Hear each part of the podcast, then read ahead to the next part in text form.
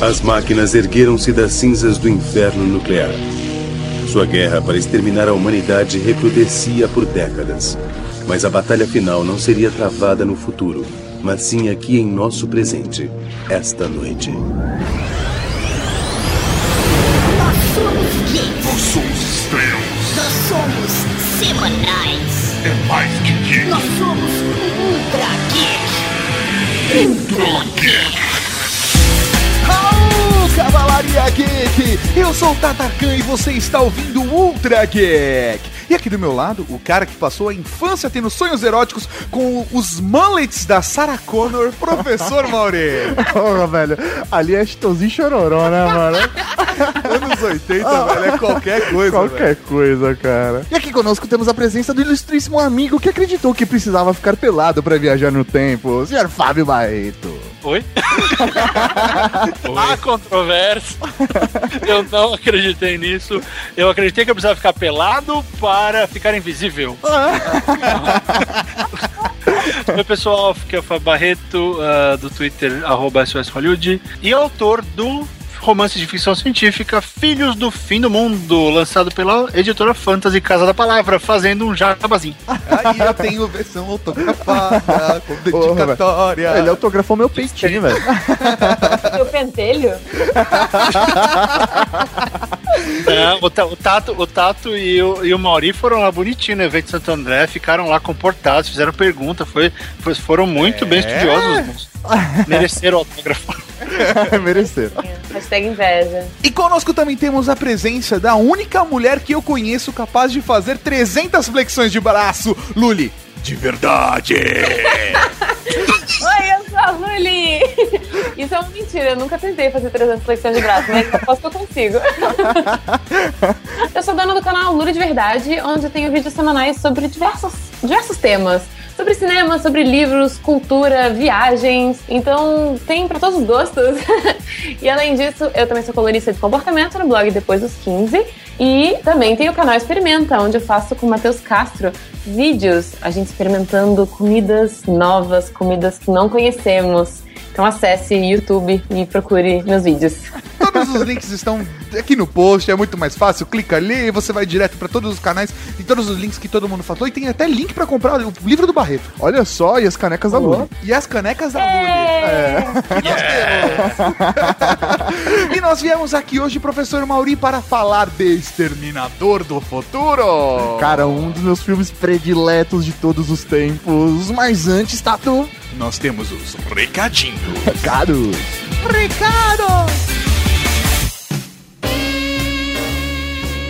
Recadinhos do coração. Coração não, caralho. Tá bom, recadinhos. Recadinhos, mal! Estamos aqui para mais uma sessão de recadinhos do coração. E professor Mauri, começando os recadinhos do coração, nessa semana não fizemos a participações nenhumas, Nos nenhumas? A participações nenhumas. nenhumas. porque estamos trabalhando muito, Sim. não- muito no projeto do site novo que já foi anunciado no update. Sim, rapaz. Pra quem não ouve o update e não tava sabendo, tá sabendo agora. Inclusive, professor Mauri, estamos com um número cada vez maior de novos ouvintes no Ultra Geek. Por isso, gostaria aqui de apresentar pra essa galera tudo que a gente faz durante a semana para o pessoal saber. Bacanudo, bacanudo. Não é uma boa ideia? Porra, boa. Todas as segunda-feiras tem aqui Ultra Geek no site. Isso aí que é um podcast semanal. Exatamente. Toda quarta-feira tem o Review Maroto lá no youtube.com barra Geeks. Que é basicamente o professor Mauri fazendo avaliações de produtos mil. Sim, e o Tato tentando aparecer de qualquer jeito. Exatamente. Essa é a minha função. Além de diretor e e cameraman. cameraman. e todas as quinta-feiras à noite gravamos ao vivo pelo YouTube o Update, que é a sua atualização semanal de notícias, onde nós debatemos as notícias do mundo da tecnologia e acabamos a semana com a notícia bizarra. É isso aí, e aí fica disponível no seu feed na sexta-feira. Fica tanto no YouTube quanto em podcast na sexta-feira. Exatamente, você pode assistir ele pelo YouTube, assistir ele ao vivo ou ouvir ele ao vivo deixando aberto no YouTube e também baixar aqui no feed do podcast. Coisa linda de Deus, então já aproveita e também segue a gente nas redes sociais. WeAreGeeks Temos também Facebook, WeAreGeeks. e também WeAreGeeks. E não se esqueça de inscrever no nosso canal do YouTube, WeAreGeeks. Também tem a página lá no Google Plus, aonde a gente tem as comunidades, comunidades separadas para cada um dos assuntos do universo geek. Entra lá, o link tá aqui no post, você clica e já vai direto para as páginas, para as comunidades, etc. Também as pessoas podem seguir a gente no Twitter, Mauri. Podem falar diretamente com você ou comigo. Tem alguma dúvida de tecnologia, vai comprar um, um produto, quer bater um papo? Lá, arroba prof. Mauri e arroba. Isso aí. Eu tô pensando em mudar meu arroba do Twitter. Acho que F. Tarkan é muito confuso. Eu só falo. É, Mas eu vou fazer falando isso. isso? Eu vou fazer. Eu vou Cê- mudar. E falando isso aqui, você vai confundir mais as pessoas. É verdade. Mas assim, ó, eu vou fazer o seguinte, Mauri. Eu vou mudar o meu arroba Ah, no lançamento do site novo. tá bom, beleza. Ok. Como se isso fosse fazer alguma diferença Não faz, pessoas. mas as pessoas. Se você. Se já é o site novo, você entrou. Ah, meu Deus, site novo. Então, arroba Ftarkan não tá mais. então fica de um recado histórico. Hoje eu estou fazendo um marco, Mauri. É um, é um monolito, É, um aerolito. isso aí, em dedicação ao meu arroba novo, atual, antigo. beleza, então. E agora, professor Mauri, vamos falar de Cavalaria Geek! Camiseta nova na loja, Tato. Exatamente, temos a camiseta Set Phasers to Stun, uma homenagem ao universo de Jornada nas Estrelas de Star Trek. Isso aí. Se você é um tracker como eu, você tem que ter essa camiseta. não é nem um pouco tracker. o Mauri não é nem um pouco tracker, mas é uma grande referência ao universo geek que todo mundo precisa ter. Não digo isso só porque sou um fã, não digo isso só porque sou o dono da loja, Mas digo isso porque sou geek. mas digo, olha que bonito. Oh, que. bah. É isso, é isso. Mas, pra você que não é fã de Star Trek, mas Ah. gosta de Star Wars, por exemplo, gosta de games, vai na, dá uma olhadinha na loja. Star Wars, por exemplo, não tem ainda. É Tem, porque acabou, né? É, tá, tá acabando É. ali. É, Mas, não se desespere. Vai ser solucionado o problema. É. Tá faltando Ultra Geek sobre Star Wars. Pediram pra gente. Sim. Mas vamos solucionar tudo. V- isso. Vamos chegar lá, vamos chegar Vamos lá. chegar lá então, acesse cavalariageek.com.br e garanta já a sua Set Phaser 2 Star. E o que, que tem agora? O que, que tem agora? O que tem agora? Eu não sei. Eu acho que tem. Pocket! Pocket! Nossa, velho, alguém mordeu a cadeira agora, velho. Pocket! Foi você, não foi com a boca. foi você.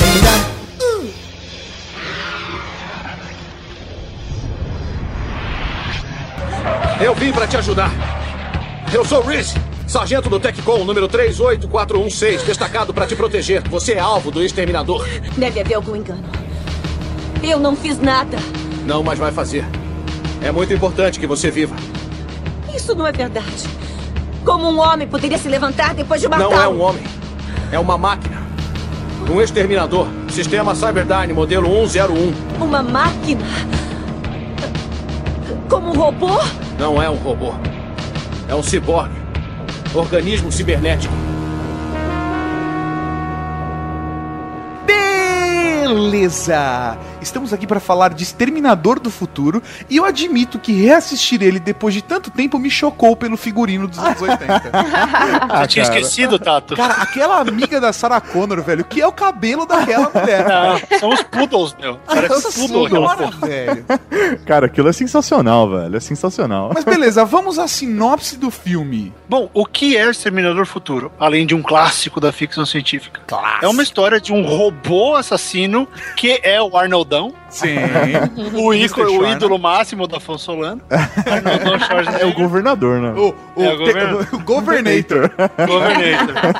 ele, ele, foi meu Governator. Eu peguei o último finzinho do mandato dele aqui. Caralho, velho. Foda. É. Caralho, eu queria ter ele como presidente pra ter a biblioteca Schwarzenegger, finalmente.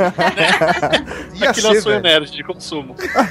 então, esse robô assassino, ele volta do futuro, depois que a humanidade tomou um pau numa guerra contra as máquinas, pra matar a mãe do líder da resistência, antes que ele nasça. Então aí criam-se três ícones. O Exterminador do Futuro, que é o robô, o John Connor, que é o filho não nascido, e a Sarah Connor, um dos maiores ícones da ficção científica vivido pela querida Linda Hamilton, num filme dirigido por James Cameron. Então o robô volta e nessa história volta também o Kyle Reese, que é um dos soldados da resistência, para impedir que a missão do robô seja concluída. Então é porrada, é doideira e a gente morrendo a rodo nesse filme. É impressionante como morre gente nesse filme. Anos 80 é outra coisa, né, cara? Era, era permitido morrer bastante gente, né? Era permitido. Não, e assim, headshot, a cabeça explodindo. É tudo, cara. É impressionante. A regra é, não se apegue. Justamente. Né, E eu acho que funcionou muito bem pro Schwarzenegger nesse filme, porque ele basicamente não tem falas. Ele é um robô. Isso que eu ia ele não falar, precisa ter cara. expressão, velho. O papel é pra ele. É pra ele. Se fosse um filme nacional, ele ia ser feito pelo Cigano Igor. Cara, eu te amo, cara. Exatamente, cara. A coisa mais irônica disso tudo é que o papel não foi escrito para ele, então pensaram em outras pessoas, inclusive no O.J. Simpson. Só que descartaram a possibilidade do O.J. Simpson ser o Terminator porque ele parecia muito bonzinho. Hoje em dia Ele não funcionaria. passaria por um assassino.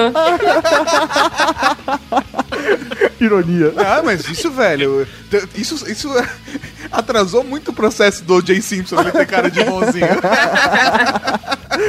Se você não entendeu, procura no Google, sério, sério, sério.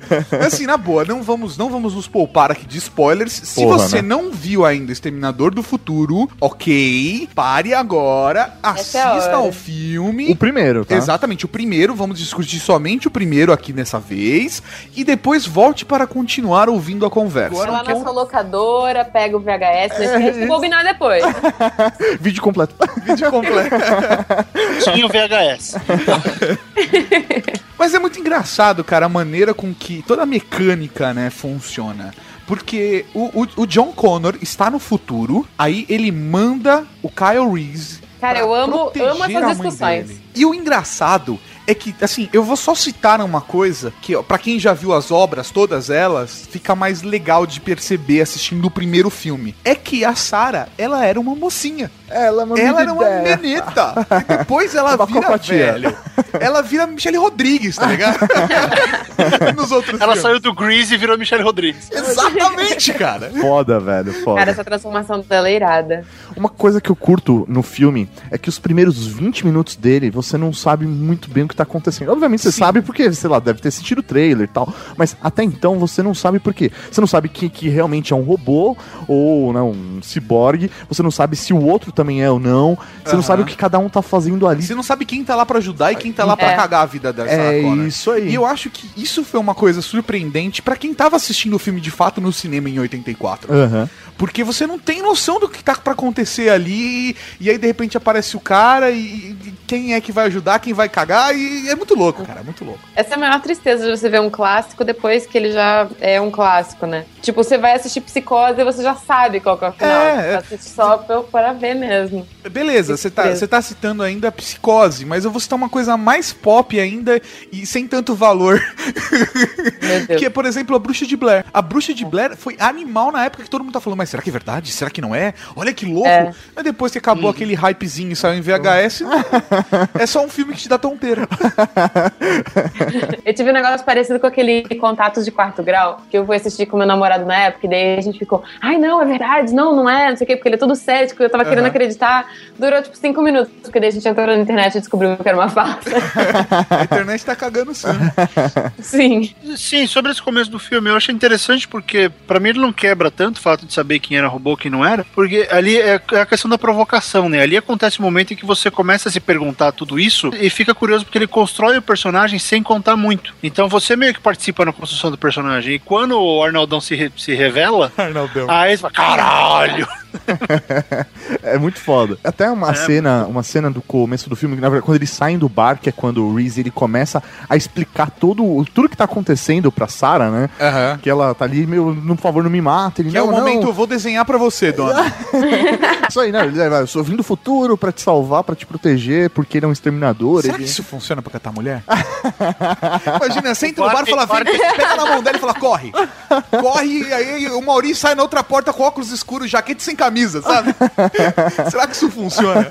A dura realidade é. que qualquer cantada vai funcionar se a menina já estiver afim. Se ela não tiver afim, nenhuma vai funcionar. Nossa, funcionou com, realidade. funcionou com o Matt Damon no- naquele filme do Adjustment Bureau, não sei como é que foi em português, Agente do Destino, alguma coisa assim. Nunca Não- nunca vi esse filme. Nem foi distribuído no Brasil essa parada. nunca vi esse filme. Claro que foi, Gabão, chama Agente do Destino, saiu acho que é um ano e pouco, e o Matt Damon faz isso também, eles estão perseguindo ele, ele fala, mina, corre! Ela, ah, corre! Do caralho. Agente Você do tá Destino, tô vendo aqui agora. Ah, caramba, perdi a piada. Aposto que alguém em algum lugar do Brasil está rindo com você. É, algum lugar. Yes! Mas eu vou tentar isso um dia. Vou tentar isso um dia. Comente aqui embaixo se você riu junto com o Barretão e deixa seu joinha se você já pegou mulher assim. O que é legal também do, do primeiro filme é que ele já começa a pegar, eh, tornar coisas clássicas. Né? Então, sei lá, pelo menos no, no começo do filme mostra o, o famoso Venha comigo se você quiser sobreviver.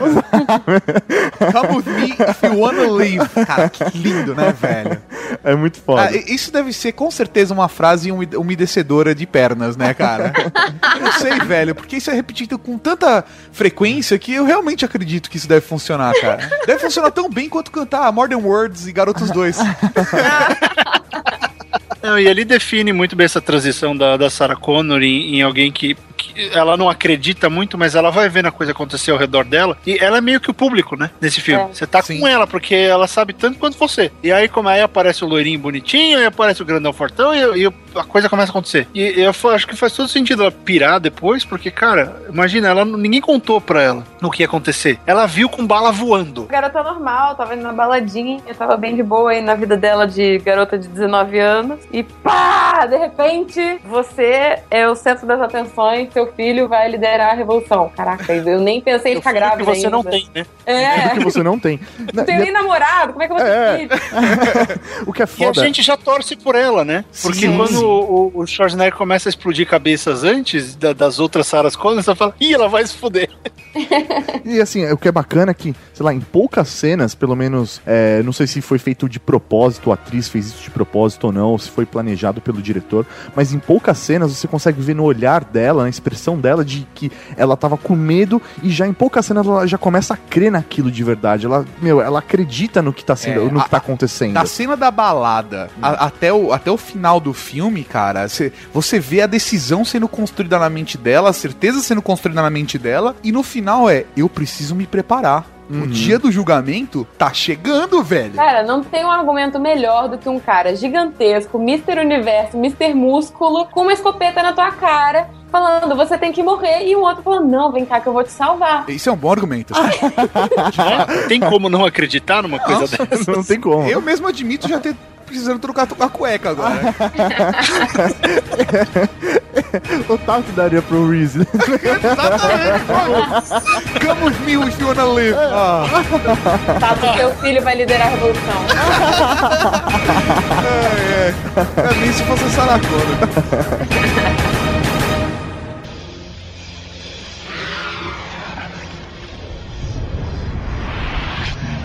Então você é um soldado.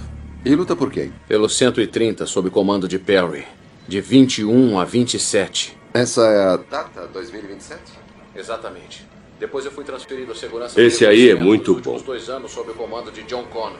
E quem era o inimigo? Um sistema de computadores construído, Ah, droga. Me desculpe. construído para o Secnored pela sistema Cyberdyne. Entendi. E esse computador pensa que pode vencer eh, matando a mãe de seu inimigo? Matando-o, por conseguinte, antes que seja concebido? Uma espécie de aborto retroativo? E por que o computador apenas não matou o Connor? Por que este elaborado esquema com o exterminador? Ele não teve escolha. A rede de defesa foi esmagada. Nós vencemos.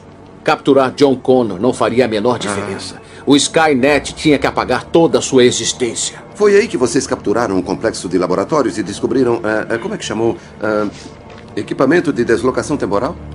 Isso mesmo. O exterminador já tinha vindo. Connor me enviou para interceptá-lo e depois explodiu todo o lugar. Ah, e como é que você vai voltar? Eu não posso. Ninguém pode voltar para casa. Beleza, a gente falou, meu, de personagens, mas a gente esqueceu de um personagem, meu, que é foda. Sem ele, não existiria todo esse universo do Exterminador do Futuro. O James Cameron. Isso, não. a Skynet, A cara. escopeta do Arnaldão. É, a- não só a Skynet, mas todo o ambiente que a Cyberdyne Systems cria ali, né, cara? Você tem a Skynet como uma ferramenta global de controle, de manipulação das pessoas, porque era pra proteção, mais ou menos o que a gente vive hoje com a Prism, só que é um Prism, só que com robôs malignos e assassinos esperando pra despertar. E o dia que eles despertam, eles já sabem tudo sobre você. Gente, essa parada vai acontecer, é só questão de tempo. E o nome não vai ser Skynet, vai ser Google. É isso aí, velho. Na verdade, pode até ser que seja uma fusão do Google com o Facebook. Então, tipo, Google ou Facebook. horrível. Google. E aí levanta o robozão gigante guerreiro Dylion com a cara do Zuckerberg matando todo mundo. Não, não, porque o Zuckerberg não, não, ele só come frutas que caem. Ai, meu Deus. Mas quando a inteligência artificial toma consciência e começa a controlar as coisas, os humanos se revoltam e precisam se defender dessa, dessa invasão das máquinas. E é essa a guerra. O que é foda é que nem os, os humanos, né, no caso o Reese, que é o que conta o que aconteceu, ele também não tem informações, porque tudo aconteceu de repente, então não, não houve uma preparação da humanidade pra aquela guerra. Ninguém tweetou sobre nada. Ninguém tweetou sobre nada. É um absurdo. Não existia mídia social quando o filme foi feito, olha só que coisa.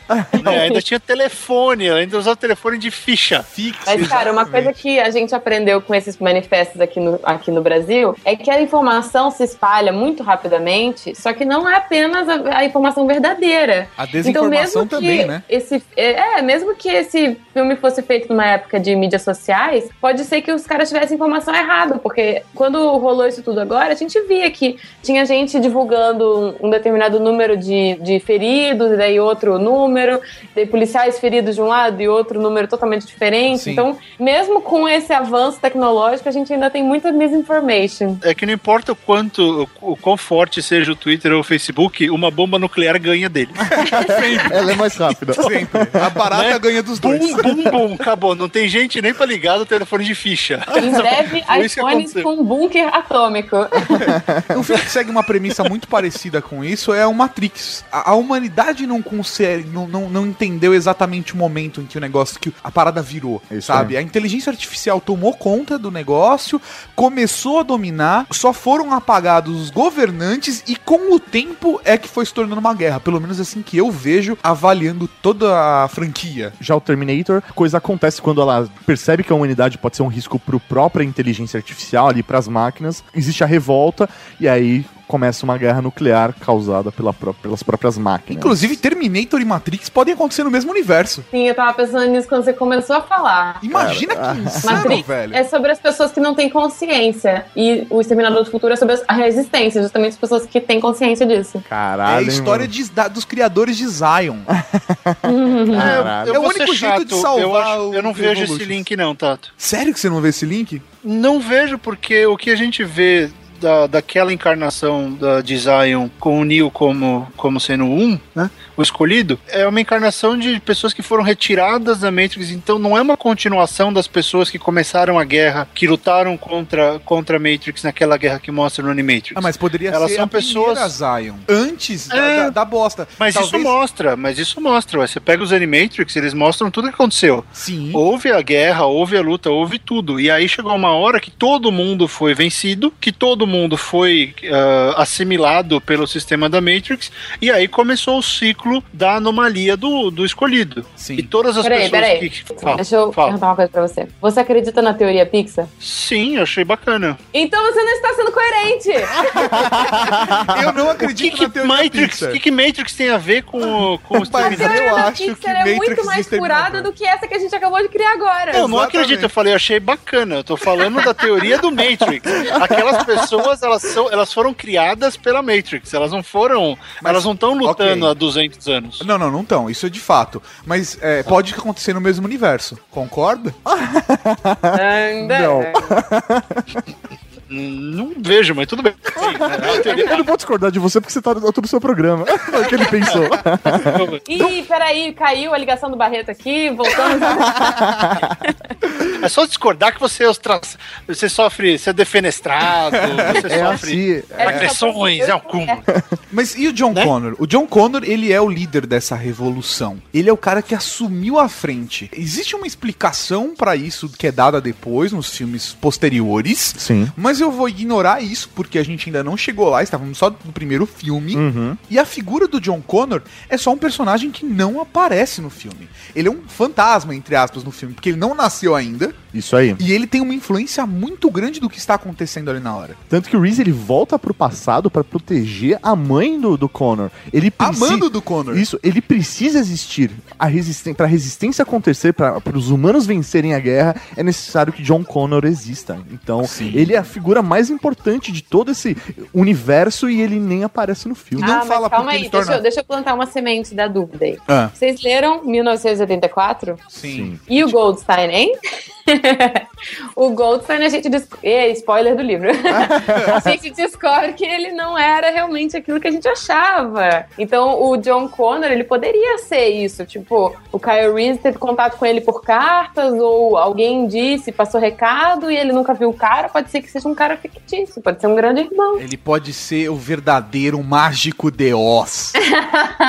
Só que isso se quebra porque, na, na verdade, o Kyle Reese fala que eles são bons amigos, Sim, né? sim. Que eles são muito próximos. Então. Entre aspas, ele meio que aparece ali naquelas cenas dos cortes ali que mostram Sim. o futuro, né? Isso. É. Mas é, É, ele aparece uma vez. não tem o. e Ele, nossa, ele é foda. Só falam, nossa, esse cara é foda. Ele. Esse cara é foda, ele mandou aqui pra te salvar, porque. Ah, seu Ué, mas na hora, na hora que o Reese fala que a os humanos só estão resistindo por causa dele, você atribui toda a fodelância pra ele. Porque se ele segurou a bucha, cara, o cara é bom, não é possível. Uma coisa também que o Reese ele coloca, ele não fala só do John Connor, ele coloca também o quanto ele está assustado de ver o Exterminador, esse modelo tão parecido com seres humanos, né? Ele até numa cena do filme ele comenta que os primeiros modelos que eles tentaram deixar parecido com seres humanos, eles conseguiam reconhecer de longe, né? Eles sabiam Aham. que era um robô. E agora não, eles estavam começando a evoluir de uma forma que ele teve que esperar o Exterminador atacar a Sarah para descobrir que realmente ele era um robô. É porque o T-101, o T-800, eles têm uma cobertura de uma pele que realmente imita um ser humano. É- Ele é de carne. E é o que permite até ele viajar no tempo. Exatamente, porque, só- entre aspas, Somente coisas vivas podem viajar no tempo e aquela máquina ela viaja porque ela tem uma cobertura de, de pele viva, né? Pele humana. acho que a, a pele é que protege a- o seu organismo da viagem no tempo. Será que é isso? Se ele fechar o olho e fechar a boca, de boas. Agora, que a você, pele seja tipo lubrificante E pra colocar você uma rolha. É, é, se você tem um piercing, não pode viajar no tempo. É tipo aquele exame que você entra naquele tubo, qual é o nome? O... Ressonância magnética, exatamente. Você tem um piercing Você já. tem um piercing, velho, já era. Você corre o risco ali. Será que a ressonância magnética é o primeiro passo pra viagem no É, tempo? Acho que provavelmente. sim, Tato. Acho que sim. Sabe que, lembrando um pouco das teorias malucas que vocês estavam montando aí, teve um Ô, maluca crossover. não, respeito. Ah, desculpa, quando a gente faz, é maluca. Quando é o cara maluco lá do site, daí é a terapia, só que é bacana. É. Não, eu achei legal, não falei que eu concordo. Você tá distorcendo o que eu disse, Guli. Ah, Ué, não é isso um que vocês crossover. jornalistas fazem? Eu não tô falando como jornalista, só falei que eu achei Não deturpe, você não vai ganhar essa. Caralho. Terminator teve um crossover, Terminator com Robocop. E a história chegava na conclusão de que a origem do Terminator, na verdade, era o Robocop. Era Porque o a. Cyberdyne tinha pegado os planos da, da OCP e, e feito o Robocop. Então a- o mundo acabou porque quando pegaram o Robocop, descobriram tudo que precisava sobre os humanos e a, e a Skynet conseguiu fechar a conta. Então o Robocop se revolta contra, quando ele descobre isso, e aí começam a mandar exterminadores pra matar o Robocop. Então você tá afirmando que Robocop, Exterminador do Futuro Matrix é um universo único, é isso? Do nada, você tá falando que eu li um quadrinho.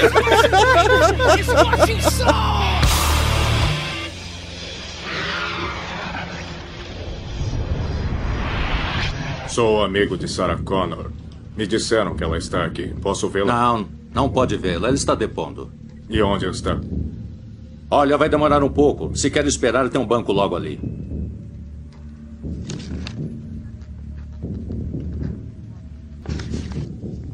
Eu voltarei. Você acha que é muita viagem a gente começar a relacionar o que está acontecendo naquele universo de Exterminador do Futuro 1 com a situação global, a sociedade? Você acha que é muita viagem? Não sei, vou perguntar pro especialista Barreto, você que gosta de criar teorias. Você acha que o, o- o medo. Tanto que assim, se você reparar numa das cenas que. A cena que ele invade o, a delegacia, os policiais começam. O que, que é isso? É terrorismo? É terrorismo? Você acha que existe essa ligação? O medo da sociedade, da máquina, do novo? A gente pode viajar nesse lado? Dá pra viajar, é que ali você tem que pensar duas coisas sociais que aconteciam na época. A Skynet, ela, ela é uma atualização do que tem no Blade Runner, por exemplo. Sim, que é toda aquela questão das megacorporações. Então o Cameron tirou as megacorporações e jogou a questão do- dos computadores tomarem conta. Então Blade Isso a gente já Runner via. também tá nesse universo. Também é tudo o universo. O Decker é o primeiro, é o primeiro exterminador. e literalmente ele era um vírgula, exterminador. Fábio diz que...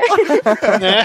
Não, não, brincadeira, brincadeira. Continua, te cortei. É, então, não, imagina. Então, já existia isso na ficção muito forte. A Lully até citou a questão do grande irmão, é algo que, que influenciou. Então, o Cameron tirou um pouco das grandes corporações, mas ainda tinha esse medo, né? Esse medo da ameaça invisível, que era um pouco do reflexo da Guerra Fria e da questão do terrorismo, que os Estados Unidos já estavam sofrendo isso por causa de conflitos no Oriente Médio. Então, já tinha essa ideia de que eles eram explodidos, que tinha embaixada explodindo, que tinha, que tinha atentados.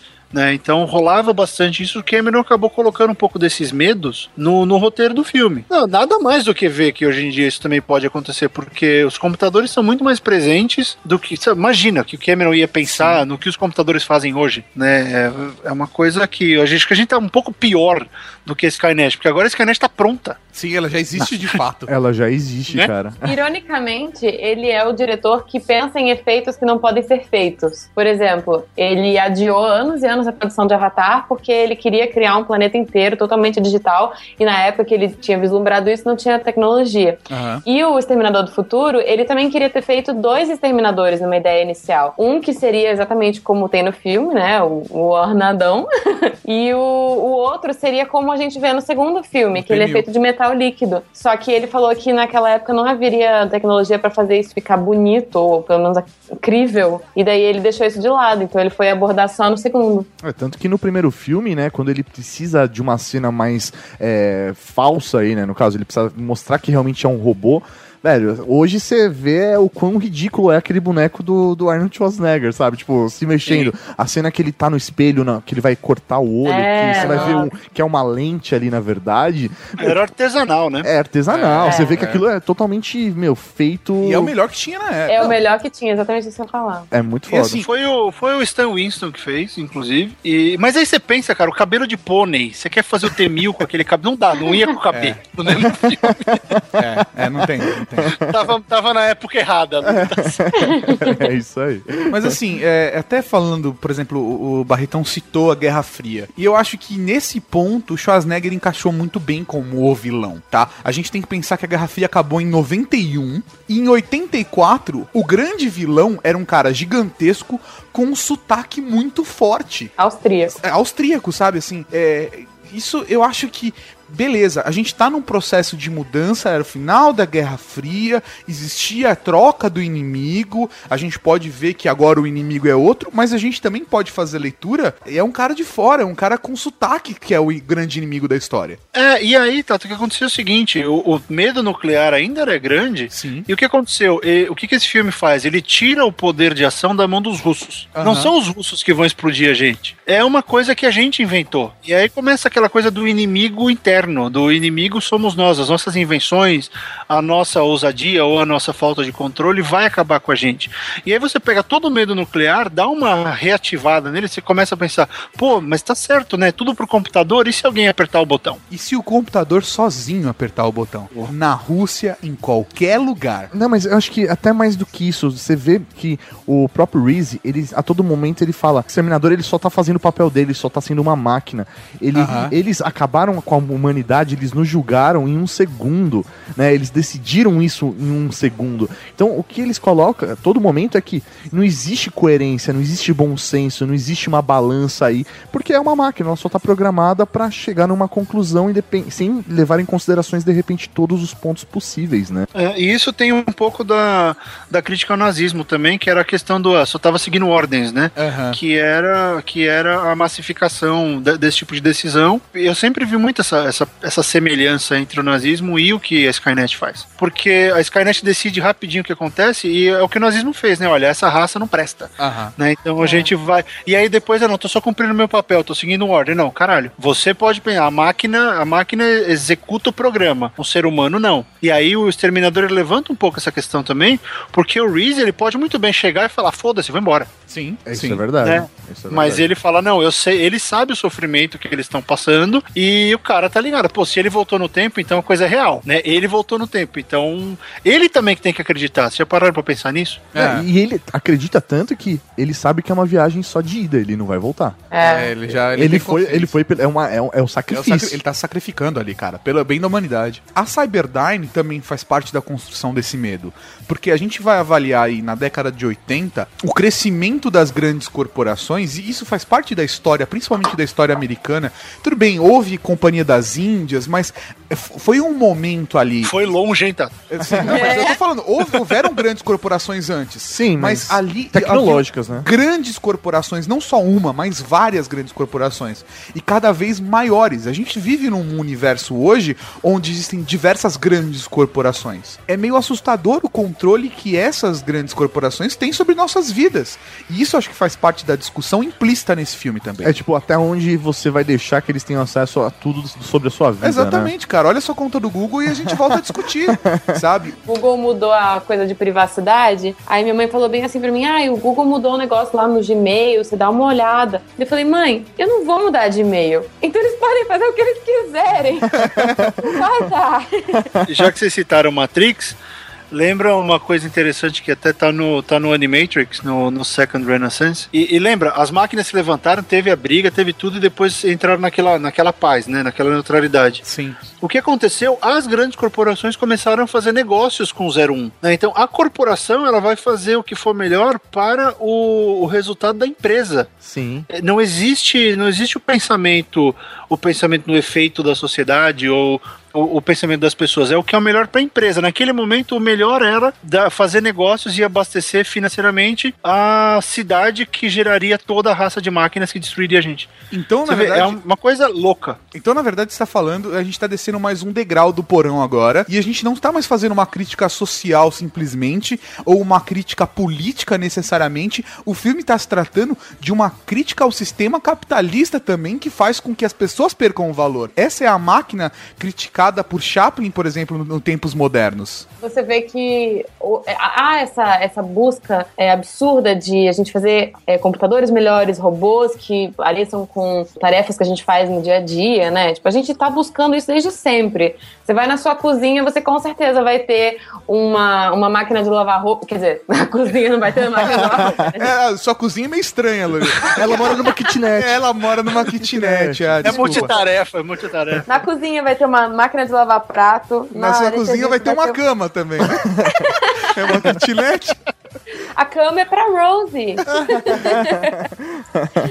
então a gente tem vários eletrodomésticos que já facilitam a nossa vida fazendo tarefas humanas. E a gente está cada vez mais em busca disso. A gente tem é, cachorros ciborgues que substituem cachorros normais e essas coisas. Então a gente está nessa busca eterna por um robô que nos ajude é, 100%. Só que é, existe o, o duplo risco, né? Pode ser que o que robô se paga. seja o ser mais fiel para sempre. Então tem essa, essa faca de dois gumes, assim, porque o robô pode ser um, um, um servidor fiel que vai te, te proteger, como a gente vê no 2, no Terminator 2. Aham. Mas também ele pode simplesmente falar: por que, que eu sou tão inteligente? Eu tenho que servir essa pessoa retardada e que nem foi a pessoa que me fez, às vezes. Ela simplesmente tem dinheiro pra comprar. E aí a gente entra no Isaac Asimov, né?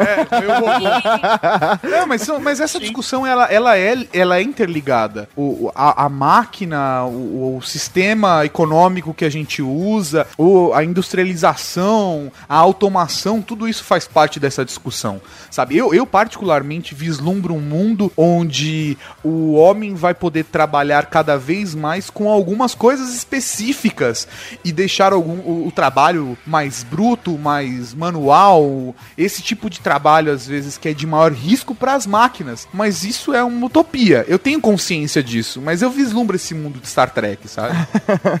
Com esse É socialismo. A gente tem o autocorretor, que em vez da gente ter que ler o e-mail de novo, tá lá o corretor. Olha, isso aqui tá errado. O Mauri agora veio jogar aqui na cara, conhecido como socialismo. Mas, Mauri, eu sou um capitalista, mas que acredito, eu acredito muito no socialismo. Eu acredito que o capitalismo faz parte desse processo de transição para que a gente possa chegar no socialismo tecnológico. Que aí é o top. É, Aí é é o top, top. velho. Aí é o. Ah, utopia. Utopia. Aí, velho, sou eu pelado na rua fazendo pintocóptero, velho. Muita alegria.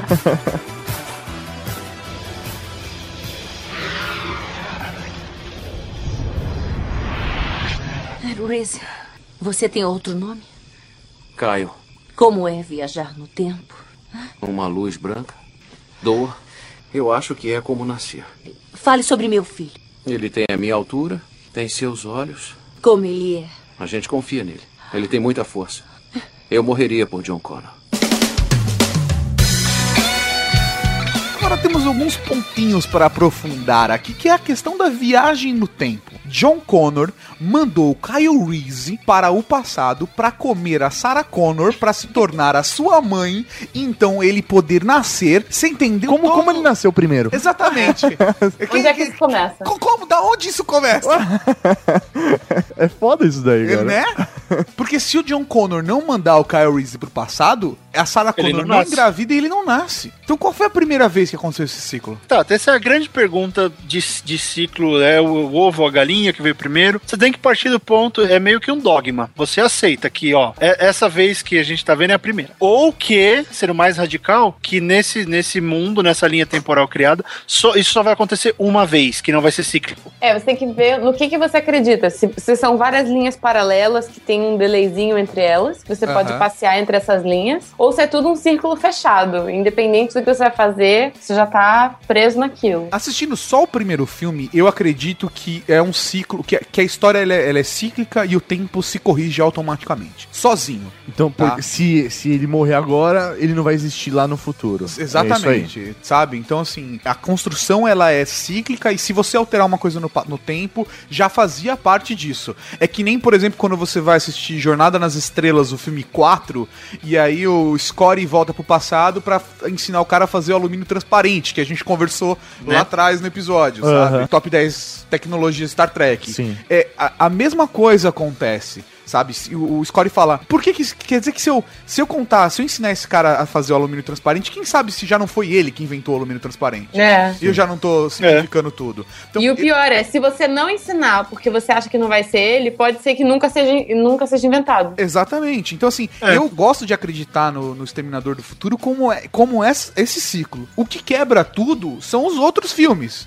Porque aí depois, na verdade. Não, dia- confirma, porque Não, um ato adiou. Não, não, então, tudo bem, Então, adiou. Então, Mas adiou. a- na, na minha percepção desse filme é tudo já fazia parte de uma história natural, entendeu? Já Então existe vem um master plan. Já existe um- um- uma linha da onde não pode fugir. As coisas vão acontecer daquele jeito.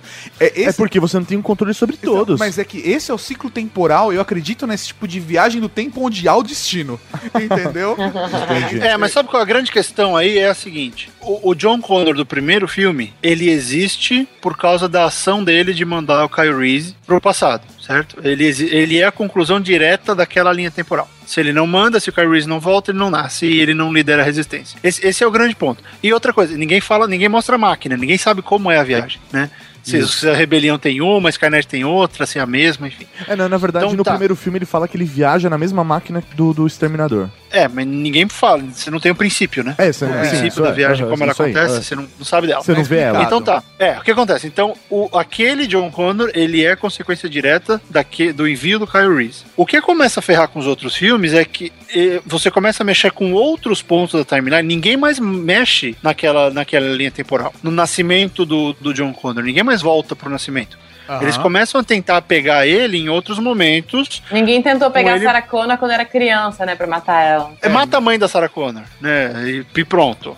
Uhum. Então, o que, o que que acontece? O John Connor ele já sabia de tudo isso que acontecia com ele no primeiro filme, porque foi a vida dele. Tanto que ele Aham. consegue mandar o cara na hora certa. Nos outros, eu vejo que são meio que evoluções do John Connor. Porque se começa a mandar um monte, o Kyle Reese em momento nenhum fala de outros exterminadores. Aham. Não fala que tentaram de novo. Não, é, é uma vez. Então, eu, sei lá, de repente são é o que o Doctor Who faz, são pontos fixos no espaço. Então você só pode mexer ali uma vez. Mexer não deu certo, tem que mexer depois, ou antes. É, pode ser isso Então, a também. partir desse, são várias tentativas, e aí cada filme vai afetando a linha do tempo. É um jeito de pensar. Isso nunca fica claro, esse é o ponto. É, não fica, não fica mesmo. Numa dessa, às vezes de fato são isso, não são necessariamente. É, é a mesma linha temporal, mas você só pode alterar de tempos em tempos ela, e é isso que adia o dia do julgamento. Dia 29 de agosto de 97, infelizmente não foi. Eu fiquei com esperança. Eu, isso. Aquela cena. Infelizmente. Aquela cena é bonita. A cena é bonita. A cena que tá lá, a Sarah vai lá, corre até aquela A aquela grade. aquela grade. ela Mas isso é do filme segura. 2. É, aí, tá- tudo bem, mas aí tem a criança lá. Ah, mamãe, mamãe. Aí vem aquela onda, aquela onda, aquele cogumelo gigante, aquela cena laranja lavada. É bonito, aquele vento, vira todo mundo esqueletinho e depois some. Porra, é muito bonito, cara. É muito bonito, velho. Ok, já sabemos quem vai ser o próximo ditador do Brasil. É, Porra. é, é- é- é do nível Titanic, né? Abraçando na, na frente do navio. Exatamente, cara. Não, mas a, cena é bonita, você, você tem que concordar, ela é assustadora. Sim. Na Guerra Fria, ainda naquele momento, ela é mais assustadora ainda, mas ela é bonita. Uma coisa que rola no filme, que de repente pode justificar o fato dele, por exemplo, não voltar pra matar a mãe da Sarah ou a própria Sarah criança, é porque eles falam que muita informação foi perdida por causa da guerra nuclear. Então eles não têm acesso, eles só sabem, eles não sabem onde a Sarah morou, eles só sabem a cidade, não sabem o local específico. Sim, a máquina não sabe tanto. É isso aí. Hoje em dia, a máquina saberia os prazeres sexuais da Sarah Connor. né? Então, assim, de repente é uma justificativa pra ela não voltar pra antes, mas sim pra a partir das informações que ela tem, que é só Sim. aquela cidade. Naquele momento eles sabiam que ela estaria naquele local. Faz E sentido. o Kyle Reese tinha a foto, né? Que ela tirou. E eu, eu acho que Isso. isso ainda faz parte da construção que o John Connor fez com o Kyle. De chegar pra ele e falar: Olha, olha essa mulher aqui que bonita, na adolescência. ah, bati uma pupunha aqui, ó, que mulher. Nossa, que gostosa. Então, é minha Deixou mãe. sem querer a foto do quarto do Kyle É. Isso, arrumar foto de mulher numa sociedade pós-apocalíptica é impossível, né? velho? Vale ouro. Vale ouro, cara. E aí, Mas velho, que é o quarto filme, né? Na verdade, é o quarto filme inteirinho. e- a construção de quem vai ser o Kyle Reese. É isso aí. E, e aí, cara, a grande parada é isso. A construção do, do que o John Connor fez com o Kyle Reese pra quando ele chegasse, seria impossível de ele não se apaixonar pela, pela Sarah com aqueles mullets. Mas aí você tem aquela aquilo. coisa de amor, é, não é platônico, é alma gêmea. Que, tipo, independente do que ele falou, não, ele ia se apaixonar porque eles eram almas gêmeas, né? Eles estavam destinados a ficarem Ah, não, ali pra mim mais tá com síndrome de Estocolmo. É, cara. Ele sequestrou ela, ela tá é, com Sarah medo. Connor era, a Sarah Connor era um, era um ícone, era, era a mãe da revolução, a mãe da raça humana, praticamente. Você acha que o cara não ia idolatrar ela? Ele Isso já, aí. exatamente. E aí, pra mim, ela deu pra ele por conta de Estocolmo. Porque ela tava obrigada a ficar com ele. Não era uma Ela tava situação presa confortável. ali. Não, E aí eu acho que foi dozinha. Foi dozinha porque, porra, sofreu tanto, tá fazendo tanta coisa por E mim, ele- deixa eu deixar ele feliz. E ele era virgem. E ele era, Ele era virgem. E virgão. ele era virgão, velho.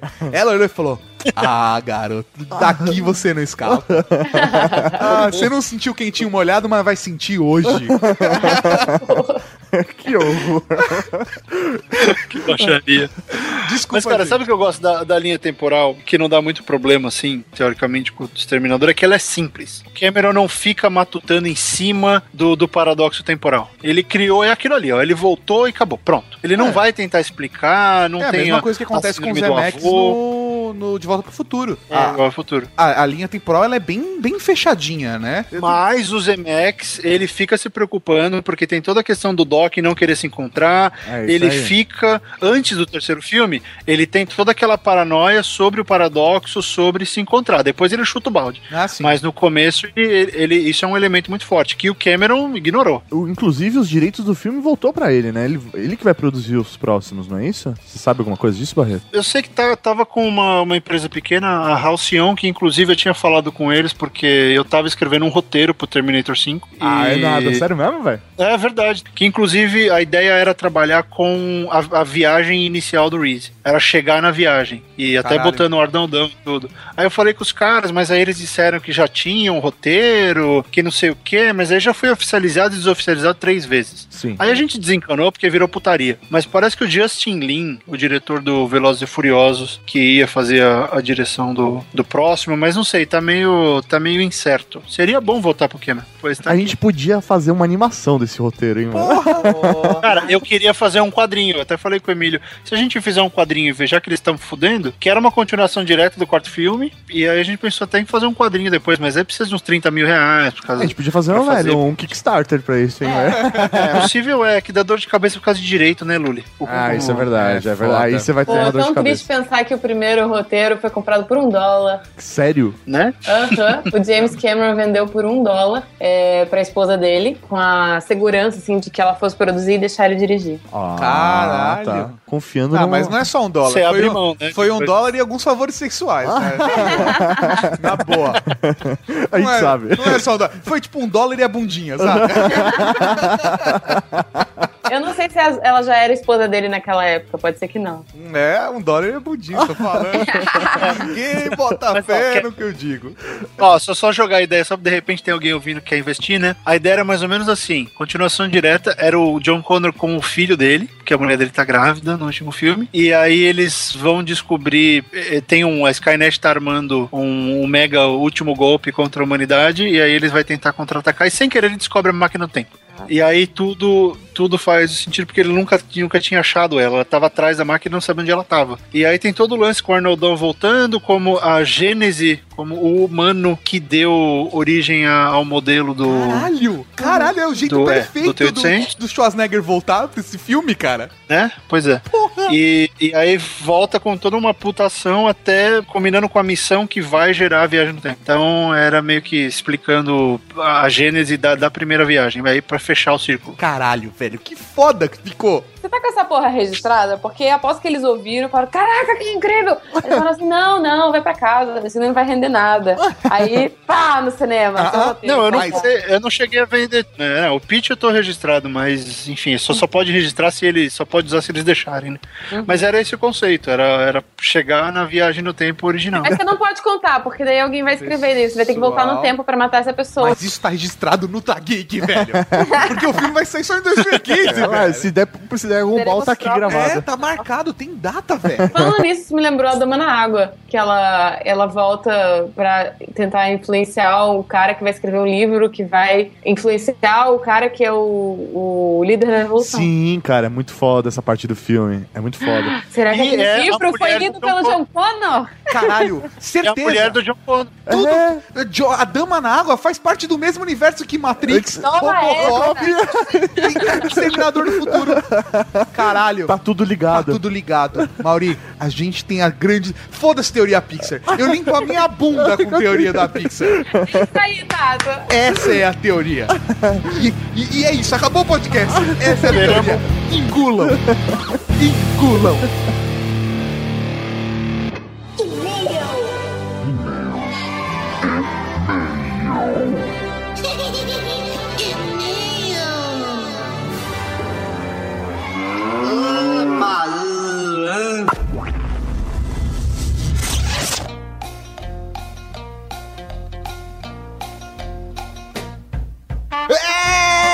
Isso aí, mal! Estamos aqui para mais uma leitura de e-mails comentários do Ultra Geek. E também tem batizado em momento Raul. É tudo, né? É quase um podcast à parte, É né? um podcast à parte, mas dentro do Ultra Geek. É foda. E como faz o pessoal mandar e-mail pra gente, tá? É muito fácil, você manda pra weirdgeeks, arroba weirdgeeks.net. Ou... ou você acessa lá em cima contato no site, preenche o formuláriozinho e nós recebemos. Que beleza, faz tempo que a gente não recebe uma mensagem de voz. Você pode mandar uma mensagem de voz de até um minuto e a gente coloca aqui na leitura de e-mails e comentários. Exatamente. Estou sentindo falta. Estou sentindo falta do André Russo. É, velho, o André Rus não manda mais mensagem de voz, É, aquele idiota. Exatamente. Porra, Exatamente. é verdade. Exterminador ele tem que fazer. É verdade, ele tem que fazer, eu tô que fazer, esperando. Tem que fazer, estamos esperando. E vamos começar a primeira e-mail, professor Mauri, é dele, do senhor Nicolas O encurtador da Cavalaria Geek. Zerésimo lugar, Virgem Alert. É Isso aí, isso aí. Como sempre, o Eles- senhor eles doutor Nicolas Valentin não nos deixa na mão. Não, não, nunca. Nunca. Nunca, nunca. Afinal, Star Trek inventou o Virgin Alert. Exatamente, exatamente. Foi Star Trek que que fez a. influenciou a gente, né? Um Raul pra você, senhor Nicolas Valentin. Próximo comentário é de Rafael de Souza Cardoso, 17 anos, você não devia estar ouvindo isso. Estudante e Patinga, Minas Gerais, se encarga na Cavalaria Geek. É verdade, porque o Ultra Geek, ele é recomendado para maior de 18 anos. É, não, mas. Mas a gente, a gente, a gente sabe, a gente avisa quando o episódio Tá é bem- tá acima da- Por da- exemplo, por exemplo, o de swing exibicionismo. Tá. A Padawan não pôde ouvir, assim como o Rafael. Sim, não aí. pôde ouvir. É isso aí, eles Não, não, é. ouviram, só ouviu quem é menor de idade, quem mandou pra gente a autorização do Exatamente, tamanho do pai ou documentos, exatamente, É isso aí. devidamente autenticado no cartório. Isso aí. Senão, não houve. Impressionante. É foda. Vamos lá. Esse é o meu primeiro e-mail, apesar de ouvir o Ultra Geek há alguns meses. Olha que legal. Conheci o podcast durante o Hangout e debate sobre as manifestações. E desde então achei o programa o melhor da websfera sobre tecnologia. Chega de enrolação. Olha, que do bonito. Mas a gente Ah, sabe Rafael. que ele é novinho, ele não tem uma opinião formada ainda. não, não, não. Obrigado pelo carinho, meu velho. A gente fica muito feliz com Do isso. caralho. Quero mandar um Queria saber quem fica separando os e-mails, Maurício. É, elogios. Ah, nossa. Porra. Tava precisando de um alimento pro ego, é, É o estagiário tá fazendo um bom trabalho. Parabéns. Ô, parabéns pro estagiário, o novo estagiário É. da Cavalaria Geek. Quero mandar um complemento sobre tecnologias que não foram citadas e são úteis mesmo que não sejam para o povo, mas está mudando algo em determinada área. Esse e-mail é muito legal porque ele colocou aqui nesse e-mail assuntos que foram pra lista dos top 10, Mas que não entrou no final. mas que não entrou nos top 10 necessariamente, Entendi. entendeu? Então, porra, velho, é da hora que, tipo, ele tá no caminho certo de É, se manter virgem. né? Exatamente. Ele, ele tá fazendo um belo complemento aqui ao podcast anterior. Replicador. Hoje temos a impressora 3D. O propósito é o mesmo, apesar do processo ser diferente. Sim, sim, sim. O visor do engenheiro da nova geração que hoje temos óculos parecidos, só que ainda são protótipos. É verdade, o visor do Jordi que ajudava ele, que era cego, deficiente visual, Tipo, a Google enxergar. Glass, Exato. Só que ele ajuda o cara que ele tem deficiência, ele não enxerga. Sim. E ele tem conectores aqui nas têmporas e ele conecta o óculos e enxerga. Que bacana. Tem um protótipo desses israelenses, acho que o Caparica comentou comigo que ele já comprou dele e tá pra chegar. Cara, bem legal, cara. Bem legal. Quem sabe a gente não faz um review maroto dele? Olha, Olha. do caralho, já está convidado. Tem o Ripple Spray, Hypo Spray, eu não manjo dos Paranauê do, do Ok, Star. Trek. que o tio Bill há um tempo estava doando fundos para a produção em massa de uma injeção sem agulhas. Segue o link. Cara, bem legal esse post-spray. Na na verdade, eu tava até conversando com o Fat Frog. É um device que já está disponível para compra, só que ele é um pouco mais caro do que comprar injeção. Então, por exemplo, digamos que você seja um diabético. Você, ao invés de injetar a insulina com agulha, já pode comprar isso aí que ele simplesmente, através da pressão do ar nos poros, injeta em você a insulina. Que da Muito hora, foda, cara. Que da hora. Muito foda. No filme novo de Star Trek, o primeiro, lembra que o McCoy tava injetando um monte de coisa no pescoço do Kirk? Sim, sim. Era com Spray. Que da hora.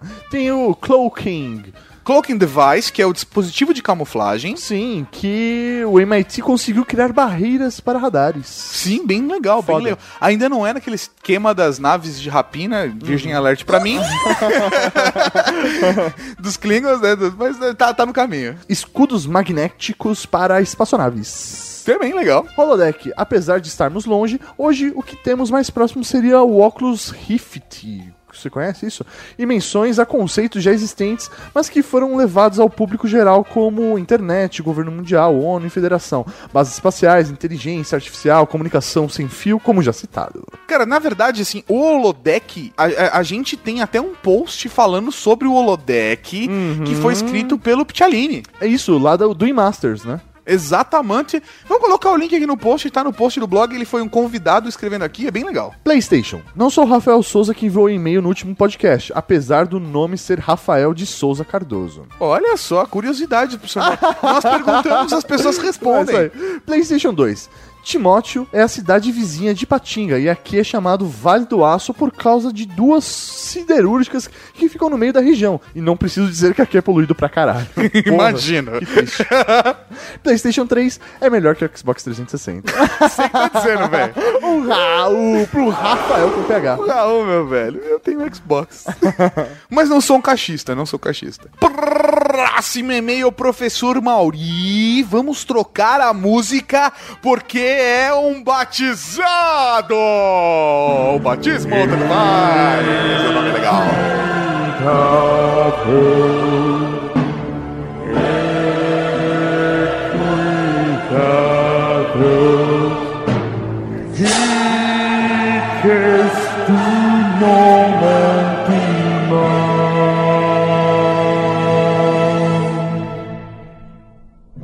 Dessa vez, o batismo é de Fernando Scalabrini Paz, um ouvinte das antigas. O 20 das antigas mandou aqui o pedido, estava na lista, então resgatamos esse e-mail da famigerada lista de cargos na cavalaria e chegou a vez. dele. Famigerada. Famigerada.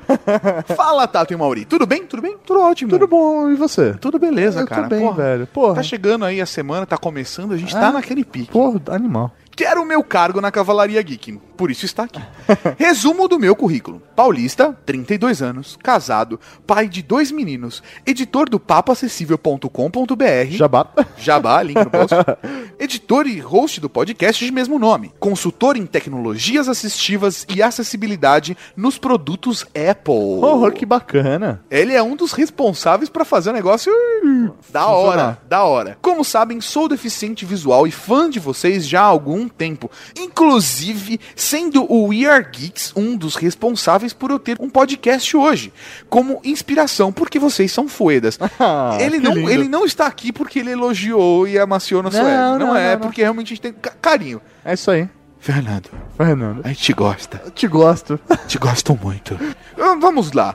O, o Scalabrini, ele conhece todo esse universo da acessibilidade. Esse, essa é a vida dele. Sim. certo? certo. De, de levar para as pessoas, apesar de suas deficiências, de conseguirem consumir o conteúdo, de poderem viver uma vida natural, normal e saudável. Sim, sim, sim. E ao mesmo tempo, ele é um cara que, apesar de não ter a visão, que tem uma visão muito forte do futuro e de como a vida das pessoas pode ser alterada por essa tecnologia. Caralho, mas você tá fazendo uma. Ah, viagem louca. Mas é verdade, você não concorda comigo? Sim, sim, é que me veio uma ideia agora da cabeça. De um outro cargo.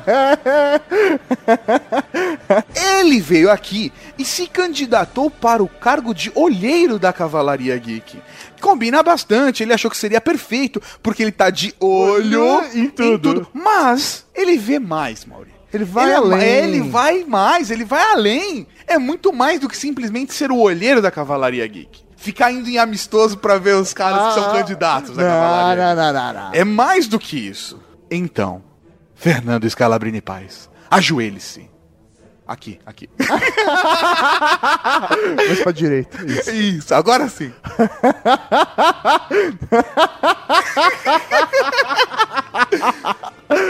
Filho da puta, né, mano? Velho, intimidade é uma merda. A partir de agora, senhor Fernando Scalabrini Paz, você será conhecido como o Olho de Tandera da Cavalaria Geek. Deus da hora. Cara, ele tinha visão além do alcance, velho. Exatamente, cara. Não é apenas o que os olhos veem, mas o que o coração sente. Ah, que lindo. Então, o Raul pro querido Fernando Scalabrini Paz, agora o olho de Tandera da Cavalaria Geek. Ah, sensacional. Próxima, um comentário de Code Nakano, bacharel em ciências da computação, programador, gerente de projeto, gerente de BD, o cara da TI. 28 anos sem cargo na cavalaria, Floripa, Santa Catarina. Eu ia dizer, sem cargo na cavalaria, Floripa sem cargo na cavalaria aqui. É isso aí. Ou Santa Catarina, Santa Catarina. Interessante pensar em como tanta tecnologia é desenvolvida por causa de filmes e séries, especialmente de ficção, e como isso torna-se um ciclo. É verdade, porque aí lançam novas tecnologias, essas novas tecnologias inspiram novas ficções, e essas ficções inspiram novas tecnologias. É a humanidade, Mauri, e seu progresso. Será? Mas, É. não- mas aí não é um ciclo, é um progresso. Não, não, é, é um ciclo de progresso, Mauri. Porque aí o avanço gera o avanço. Esse é o ciclo. Ah, você tá. que não tem visão, eu vou ligar pro olho de Tandera pra você ter. Vamos lá. É que vocês não viram, mas ele colocou a mão no bolso como se tivesse pessoas aqui olhando. É. Vamos lá. Explico.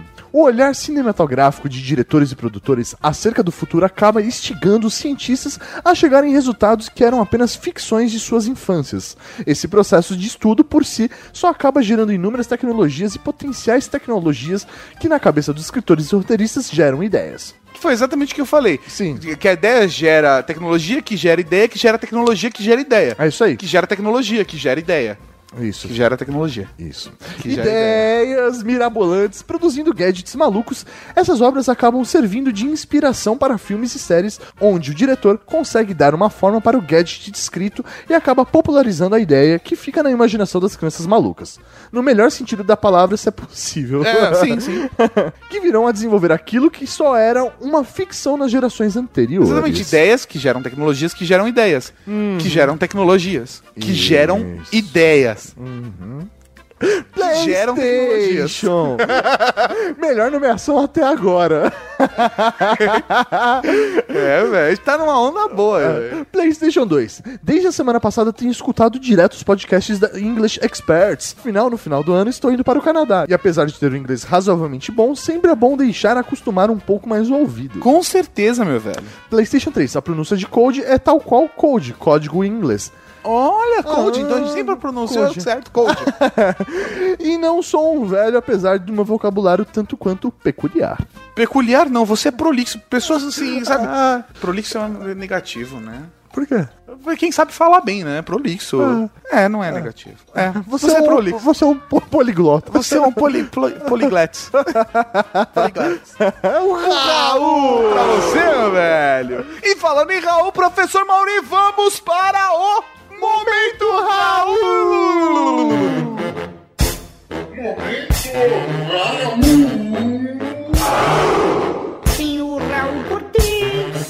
Raul Seixas, Raul Gazola, Raul Gil, Raul Júlia. Cara, tem Raul pra caralho aqui. Um Raul pra cá, o Antunes, o Mr. Bill, que é um lindo. Manda um e-mail todo carinhoso dizendo que adora o programa, que paga amigo no busão imitando as vinhetas e que já comprou várias camiseta da Cavalaria Ah, Geek. que lindo. Um rau para Bradley Ferreira Menezes, que conheceu o Ultra Geek porque roubou o programa do pendrive do professor dele. Olha só. que da hora. Ah, pra você pensar que roubar é coisa negativa. Ah, não, não. De maneira alguma nesse caso. Mas ele já tem uma restrição pra ganhar um cargo, né? o Raul pro feticheito, carrasco da Cavalaria Geek, que mandou um e-mail chicante, que junto com o e-mail mandou um tabuleiro de Monopoly, sadomasoquista. O Fedomonopoly. O Fedomopoly. É assustador, cara. Caralho, Assusta. mano. É o carrasco. É o carrasco. Um rau para Hugo Silva do crossover digital, que se lembra do susto que levou quando viu StarTAC pela primeira vez. É realmente, cara, pequeno, né? Portátil, com flip. Eu me lembro também dos. É foda. Normalmente as pessoas se assustam quando é grande, né? Mas na época era diferente, né? Um Raul pra João Sampaio, que disse que o clássico som da Nextel é muito parecido com o som dos comunicadores de Star Trek.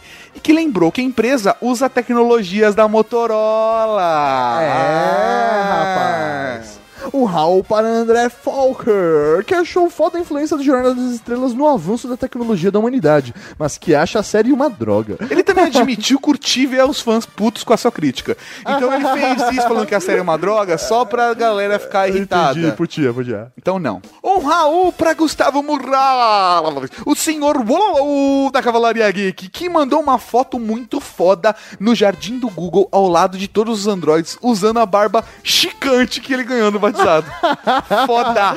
Do caralho. Foda! A gente tem que começar a dar mais prêmio na hora de, de fazer o, o cargo. Exatamente, e ele podia mandar presentes, né? Já que tá no Vale do Silício. Porra, demorou. Alunos do senhor Wololou cobrem ele.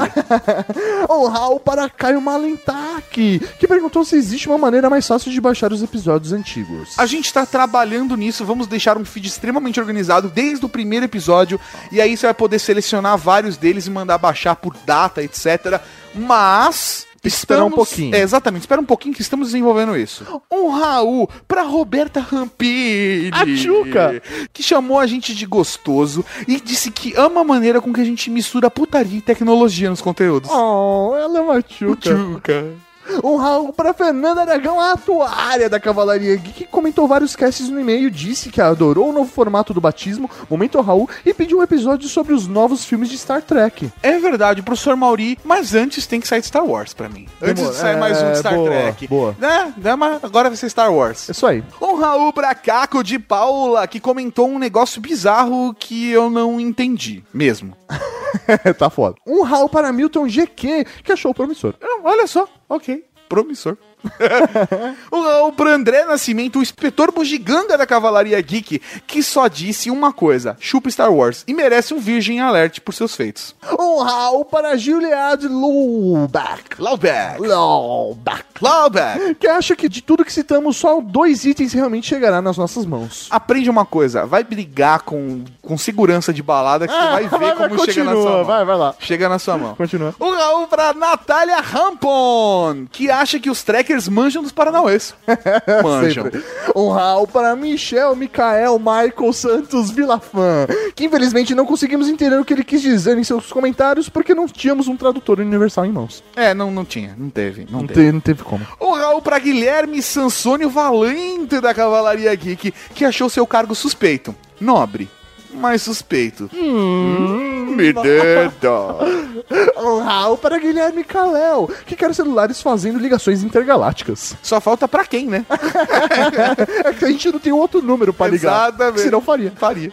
Um Raul pra Léo Brusque, o mensageiro espacial da Cavalaria Geek, que quer um top 10 a cada três episódios. Um Raul para Matheus Pinese, que já conheceu o Vergex há 5 anos por causa do download e que acha a série Revolução Industrial a mais memorável. Inclusive, professor Mauri, fica aí de dica pra galera os episódios do We Are Geeks, o We Are Geeks 34, 35 e 36, que é a nossa trilogia sobre Revolução Industrial. Coisa linda Faz de Deus. tempo, hein, Nossa, velho? velho. Ô, a gente gravou isso, cara, em 2011. Você tem uma noção de quão velho tá- a gente tá ficando, cara? Tá foda. Não, não, não. Não foi em 2011. Foi no dia 12 de 11 de 2010, o 34. Caraca, velho. Véi. Tá velho. Véi. Tá, a gente tá velho, cara. Um Raul pra Rogério Calçavara, que manja tudo dos Paranauê de Star Trek. Um Raul para Michael Meira, que nos lembrou que, que, que inventou MMA com a pior luta de todos os Nossa, tempos. Nossa. Nossa senhora. É Vejam, bom. cliquem lá. Cliquem no comentário dele. Um Raul pra Bruna Alves, que quase foi expulsa de casa por ficar rindo de madrugada. É, Os companheiros de quarto dela ficaram putos porque ela ficava rindo na madruga. É, não sei se é de quarto, né? Ou de casa. É, não, mas é que chama colega de quarto. Quem Mas por quê? não é colega de quarto? Eu falei da, é da casa dela, não do quarto. Ah, mas do jeito que ela falou, parece que ela mora numa república. Não, ela mora na casa com os pais, pelo jeito. É? Eu não sei. Eu acho que ela deve rir muito alto. É, Ou, é Bruna. Ou, ou fica eles aí. moram numa kitnet também. É, pode ser. Ela ac- acordou o noivo dela. Raul pra Flávio Marteleto, o Capitão Planeta da Cavalaria Geek. Vai, planeta! Que achou o Valente o melhor cargo da década. Foda, né? Um pra Adriano Sintati, que curtiu o nosso bate-papo na Bienal, mas que ficou com vergonha de bater papo conosco. Ó, é uma bicha, né? É uma bicha. Sério, Adriano Sintati e todo mundo da Cavalaria Geek que encontra a gente tem que mandar um Raul e chegar pra trocar ideia, velho. Tem vergonha não, mano. Aqui é pô. nós, velho. Próxima vez você paga cerveja. É broderagem, velho. Não, não, não precisa intimidar a galera que vai pagar cerveja. Pode chegar pra trocar ideia, de boa, na real. E pagar cerveja. Ah. E um Raul para o Rodrigo Jack, que mandou um sério que Star Trek é bom? E perguntou qual é o número do nosso episódio de Star Wars. Não há episódio ainda de Star Wars, mas vamos, vamos resolver. Vamos resolver. A gente tá esperando um momento especial.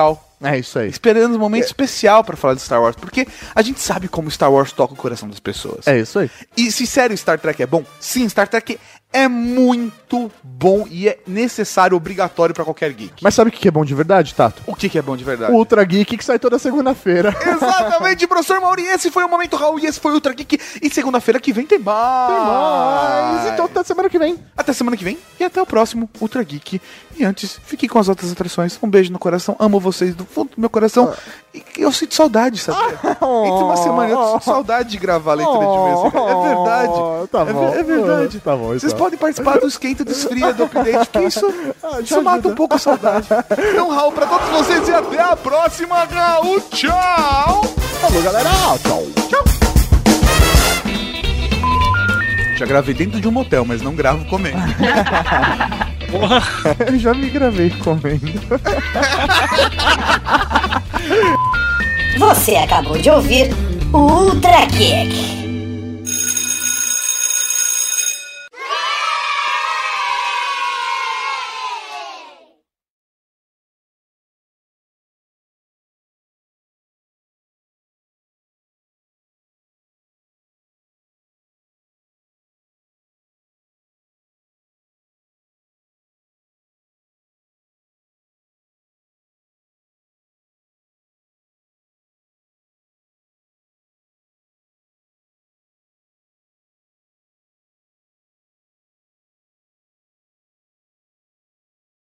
Além do O.J. Simpson, que tinha sido pensado pro papel do Exterminador do Futuro, pensaram em colocar o Tom Selleck.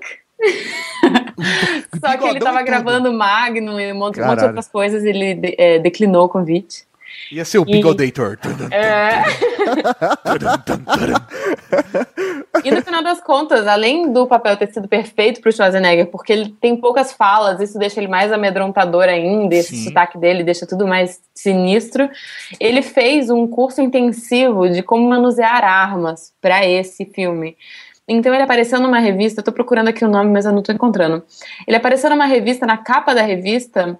Ai, peraí, acho que encontrei. A revista chama Soldier of Fortune. Aí ele apareceu como matéria da capa porque o, a maneira como ele manuseava era muito realista.